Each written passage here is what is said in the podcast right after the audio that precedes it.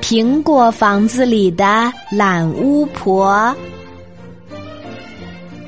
森林里有一棵形状奇怪的大树，树上有一座圆圆的苹果房子，那是懒巫婆的家。懒巫婆呀，太懒了，她衣服懒得洗，头发懒得梳。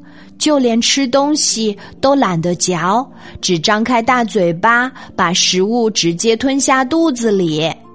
有一天，懒巫婆躺在床上，用法术变出了一桌鲜美可口的饭菜。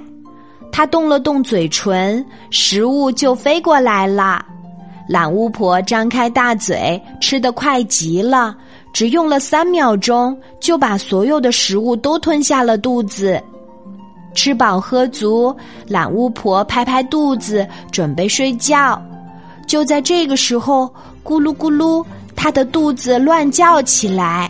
懒巫婆侧着头仔细听，仔细听，心想：我刚刚吃饱，肚子为什么会叫呢？哎呦，不好！这会儿肚子开始疼起来了。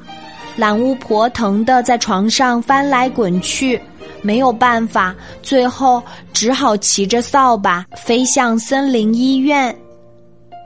救救我吧！我的肚子好疼啊！懒巫婆捂着肚子走进医院，对一位年轻的女巫说：“女巫拿出透视镜，在懒巫婆的肚子前照了照，她发现里面有好多大块的食物。”女巫对懒巫婆说。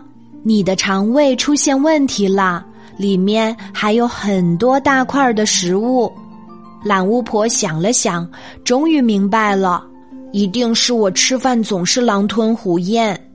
女巫告诉她，这可不好，吃饭要细嚼慢咽，要把食物嚼烂，要不然肠胃很容易生病，身体还会越来越胖。啊！吃饭还有这么多学问呀！